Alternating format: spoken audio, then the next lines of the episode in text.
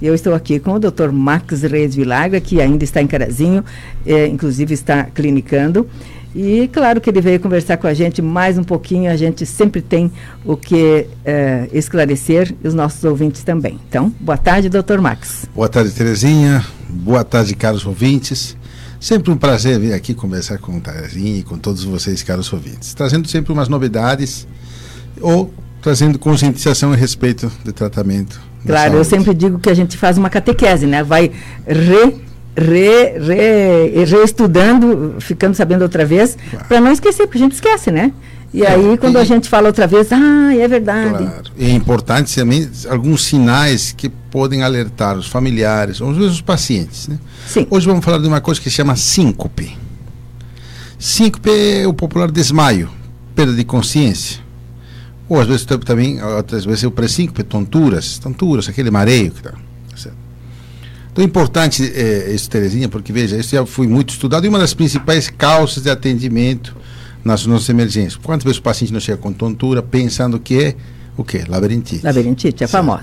Certo. Mas nem sempre é labirintite, tá certo? Então tem algumas, alguns sinais de alerta que devem ser vistos. Se o paciente, por exemplo, tem mais de 65 anos, é importante. Se tiver fatores de risco, doença cardiovascular. Ou seja, se o paciente for cardiopata, já teve um evento, por exemplo, um infarto, uma angina, já te colocou aquela molinha, o estente, ou já fez a cirurgia de ponte safena, de mamária, ele tem que ficar alerta. Se o eletrocardiograma que fizer na, na emergência, no pronto-socorro, na UPA, tiver alguma alteração, já é mais um sinal de alerta. Se o paciente estiver desmaiado sem sentir absolutamente, praticamente nenhum prodromo, chama, você não, não avisou para ele. Sim. Estava conversando contigo, Pá, caiu. caiu. Né? Esse liga, desliga, cai, duro. Uhum. Tá certo? São sinais que devem nos alertar. Veja, tem muito paciente que tem realmente problemas de labirintopatia e tem muitos pacientes também que têm outros problemas neurológicos, epilepsia, outro tipo de problemas. Sim. No entanto. Que também pode dar essas uh, falhas. Essas alterações primeiras que eu coloquei são muito importantes poder separá-las. Sim. Porque se um desses fatores está presente, a mortalidade, Terezinha, ou seja, a, a, a, quantidade de gente que morre por isso é extremamente elevada. Em sete dias, depois de uma semana, os eventos são muito, muito graves. Alguns tipos de arritmias, bloqueios, a famosa mal súbito. Sim, a morte pode não ser no momento. Isso, morte mas súbita. pode vir logo. Isso. Inclusive tivemos um colega, um saudoso colega, que também teve um problema de mal súbito. Né? Um saudoso colega que, que Deus o tenha, tá certo? Doutor Elbio, tá uhum. tá certo? Também Veja, isso não, não, não é uma questão restrita somente, tá certo? A pacientes é, que aparentemente estão sadios. Sempre claro. tem que estar alerta, sempre tem que estar alerta. Algumas vezes o corpo avisa, outras vezes não, tá certo? Mas a gente não pode pensar que é a coisa mais simples e uma coisa mais complexa. Obviamente a idade é um, um, marcador independente. Quando a gente vai envelhecendo mais, mais probabilidade de ter doença cardíaca, sem que isso seja exclusivo. Tem pacientes jovens com cardiopatia que também têm esse problema. Claro. Mas é mais frequente. Se o paciente já tiver feito uma cirurgia, Terezinha, do coração, já mexeu com o coração, um estente, uma molinha no coração, já teve infarto, deve ficar outro sinal de alerta. Estou né? sentindo tontura, né? acompanhado de palpitação, por exemplo, o coração acelera, aquele sapateado no peito, no pescoço, que às vezes vem. Tem que nos alertar. Então, assim, o desmaio deve ser sempre avaliado por um profissional médico e ver se existem esses fatores de risco, já que uma das causas principais de consulta nos, nas emergências, nos pronto-socorros e nos consultórios não pode ser subestimado. Verdade. Sente uma tontura, teve um desmaio, o vô, a mãe teve um desmaio, não deixe passar. É melhor levar e afastar que seja a principal causa de problemas de morte no mundo, qual que é? A doença cardiovascular, né, Terezinha? A gente vem repetindo isso há anos já. Verdade. Essa é a principal causa que a maioria de nós deverá partir, né? Assim, a, a, tem outros, outros problemas de saúde, mas que não são tão frequentes. Mas neste caso, é importante o que chama estratificar. Estratificar o risco, em que risco existe de, para esse paciente. E isso é fácil. Então, não precisa de grandes, eh, não precisa de, um, de obviamente, um profissional médico, mas já fazendo um eletro a gente consegue ver algumas coisas, tá certo? Fazendo alguns exames cardiológicos, consegue recrutar os pacientes, identificar e tratá-los com precocidade. Como que se trata? Tratando a causa de base. Se for um entupimento, tem que abrir essa cirurgia. Em alguns casos, coloca um, um dispositivo que se chama desfibrilador implantável. o CDI, que uma espécie de um marca-passo mais evoluído, né? Que é como se você tivesse, vou colocar assim, Terezinha e caros ouvintes, é como se tivesse um médico constantemente se monitorizando no peito. Aquele aparelho, caso tivesse arritmia, ele executa algumas manobras, alguns uh, mecanismos, inclusive aquele mecanismo do choque, né? Para poder reverter porque é impossível o paciente ficar constantemente monitorizado. Sim. Então, é. Então é, é, agora aquele, aquele faz uma espécie de um monitor e ademais um executante de terapêutica, de tratamento. Olha que interessante. Isso. Olha que interessante, né? E bom, alguns pacientes, nem sempre todos precisam desse aparelho, alguns podem precisar de medicação. Então, justamente tem que definir, você precisa de medicação, precisa de um tratamento, uma cirurgia, alguma coisa, ou precisa deste dispositivo. Esse dispositivo é fornecido pelo Sistema Único de Saúde, tá certo? Então, é, claro, em grandes centros, obviamente, mas de qualquer jeito. Assim como as molinhas, os, os isso, tudo isso, tudo isso, exatamente. O SUS, o, o SUS oferece para toda a, Deus, população. Exatamente. E para isso temos que fazer este, esta triagem, esta avaliação. Então, não subestime. Tontura, P5, P5, desmaio, tá certo? Tem que ter cuidado. De qualquer jeito, é óbvio que causar as causas, tratar as causas de base os fatores de risco é importante.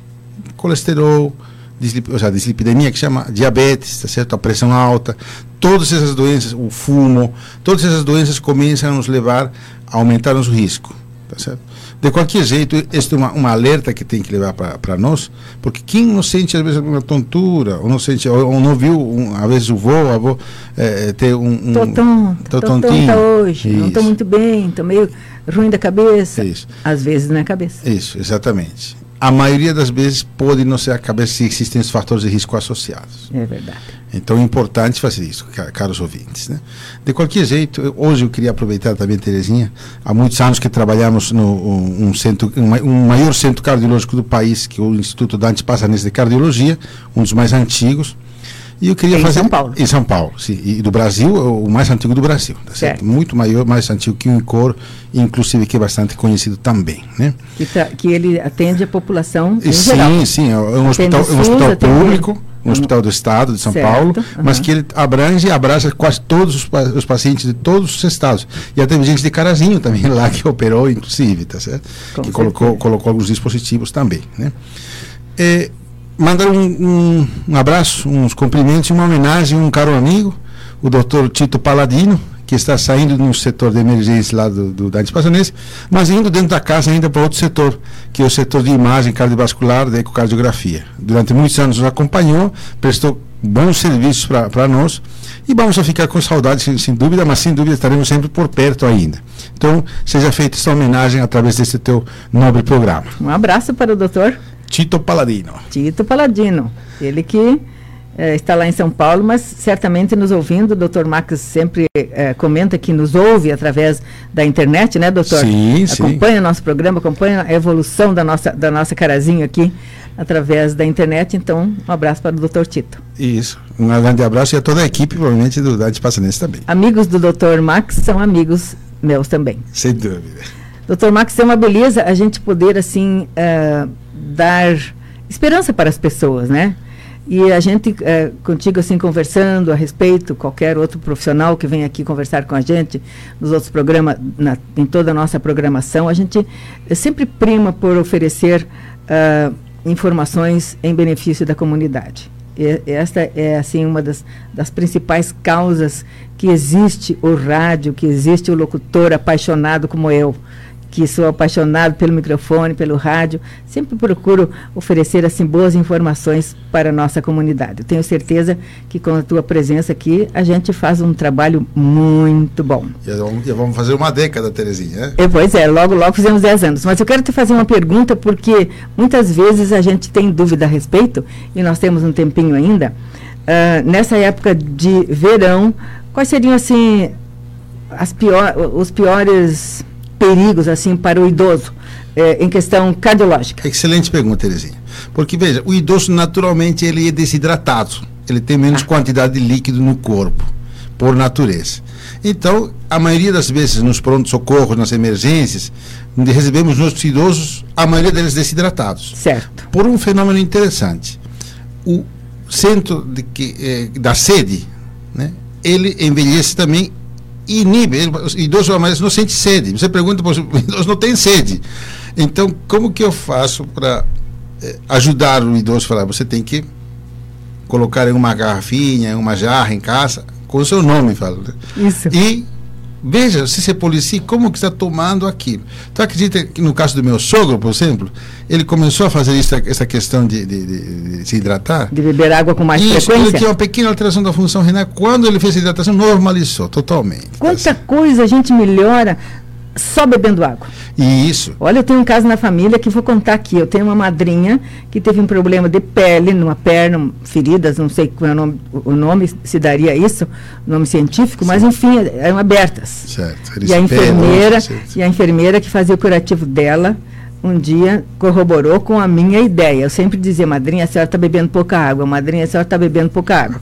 E ela dizia, não, eu bebo, eu bebo. A gente pensa que bebe. Claro. Mas tem que ter a garrafinha ali do lado para lembrar. Sempre. A garrafinha d'água, o copo d'água, enfim, se Isso. tem pessoas ao redor, vai alcançando. Se não, se fica sozinha, tem que ter água pertinho. Claro. Aí um dia eu estava lá no momento que a menina foi fazer o curativo e eu, e eu falei, eu digo, o que, que você acha eh, da, da, da ingestão de água da madrinha? Será que é pouca? Daí a menina disse, a senhora vai sarar a partir de hoje da sua, do seu problema tomando água. Muita água. Olha, Melhorou. agora ela perdeu- pegou o hábito de beber água. Quando eu chego lá, já olho. E a garrafinha d'água? Tá aqui, ela me mostra. É impressionante e, a- e ela foi melhorando a olhos vistos mais rapidamente Claro. quando ingeriu água à vontade. Não podemos esquecer que a maior parte do nosso corpo é água, Água, líquido. 70% no Isso, mínimo é líquido. Isso. Agora, essa, proporção vai se invertendo conforme a gente vai envelhecendo. A gente não sente água. Eu, é, sede. Eu não sinto sede. Isso, exatamente. Eu já não sinto sede. Eu bebo água porque tenho essa consciência, É, né? Claro. Então isso é importante. E outra coisa, água também tem que tentar tomar algum suco, alguma coisa para poder repor alguns eletrôlitos. Sim, tá sim. certo? Nem sempre água pura. A gente fala água porque Claro, eh, são os líquidos. tá Porque certo? água, é, não adianta também nós só tomar chimarrão e chá, e, chá Isso. e suco. Tem que ter a água pura. Tem, tem que ter a variedade, sempre a variedade. E uma coisa que a evitar doutora, o açúcar, né? uma coisa que a doutora Roselene me ensinou, eu Uhum. perguntei para ela, acho que foi aqui no, no microfone, posso beber água da torneira em Carazinho? Ela disse, pode, mas você ferva todos os dias. A cada 24 horas, ferva a água, a água que você vai beber, ferva, deixa é, ferver mesmo, ficar em, evolu, é, evolução. É, é, é ebulição. É, ebulição.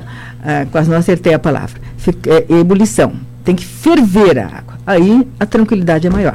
Claro, sem dúvida. Água de carazinho é uma água fantástica. É. Só que às, É ve- às vezes, o que acontece? O, o controle de qualidade melhora se você puder eliminar algumas bactérias, alguns germes com o meio da fervura. Qualquer né? coisinha viva que tiver na água Isso. vai É, morrer melhor, com tem, a fervura. E tem também os filtros. E, É, tudo, os tantas filtros e tal. Que também Mas- ajuda, né? Mas em último caso, assim, se não tiver nenhum filtro, ferver, Ferver. a água, ebulir. E aqui, aqui uma das, da- da- das populações que mais bebe líquido, apesar disso, só que também, claro, é para a questão do chimarrão, né? É, mas eu falo, às vezes, em alguns casos, chimarrão pode também, em alguns pacientes, ser um pouco diurético, né? Então, é, é, tem que ver se não está tomando com algumas medicações, talvez potencialize o efeito. Sei. De qualquer jeito, sempre a variedade de líquidos? Uhum. Se- a- sempre tem que se policiar com isso.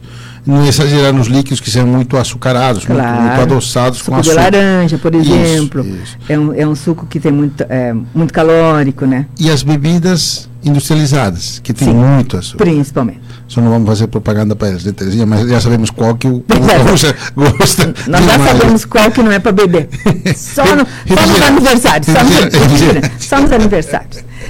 Pois é, doutor Max, isso aí é bem importante. Então foi bom eu te fazer essa pergunta Ah, para gente, sempre. a gente alertar a nossa população. Sem dúvida.